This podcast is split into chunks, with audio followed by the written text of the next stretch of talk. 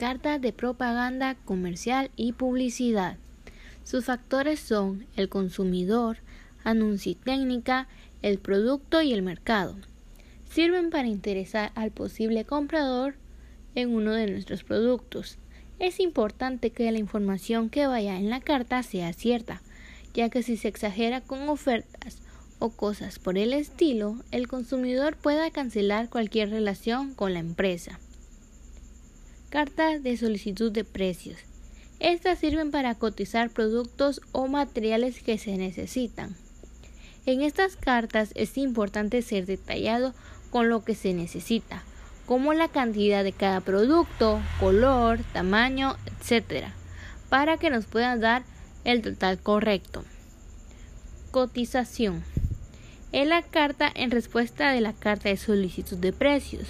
En esta detallan el precio de cada producto, en qué forma los venden, qué estilos tienen disponibles y si cuentan con algún descuento. Cartas de pedido. Son cartas para solicitar productos que se necesitan.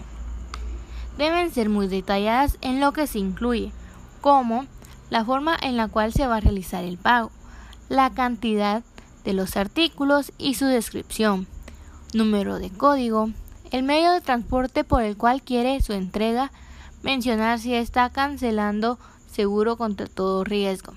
Cartas de reclamo.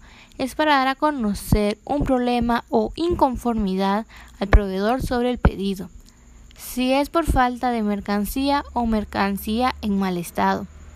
Debe dar el informe de cuál fue la cantidad de producto afectado. En todo tiempo tiene que dirigirse con respeto e incluir las soluciones que usted crea convenientes. Carta de disculpa o aclaratoria se hace cuando se recibe una carta de reclamo. Su objetivo es disculparse con el cliente por el problema cometido y por la falta de atención, o cuando ya no cuentan con cierto artículo y avisar cuándo van a volver a tener. Mi nombre es Heidi Estefania Alejandro Osorio de Quinto Perito Contador. Gracias.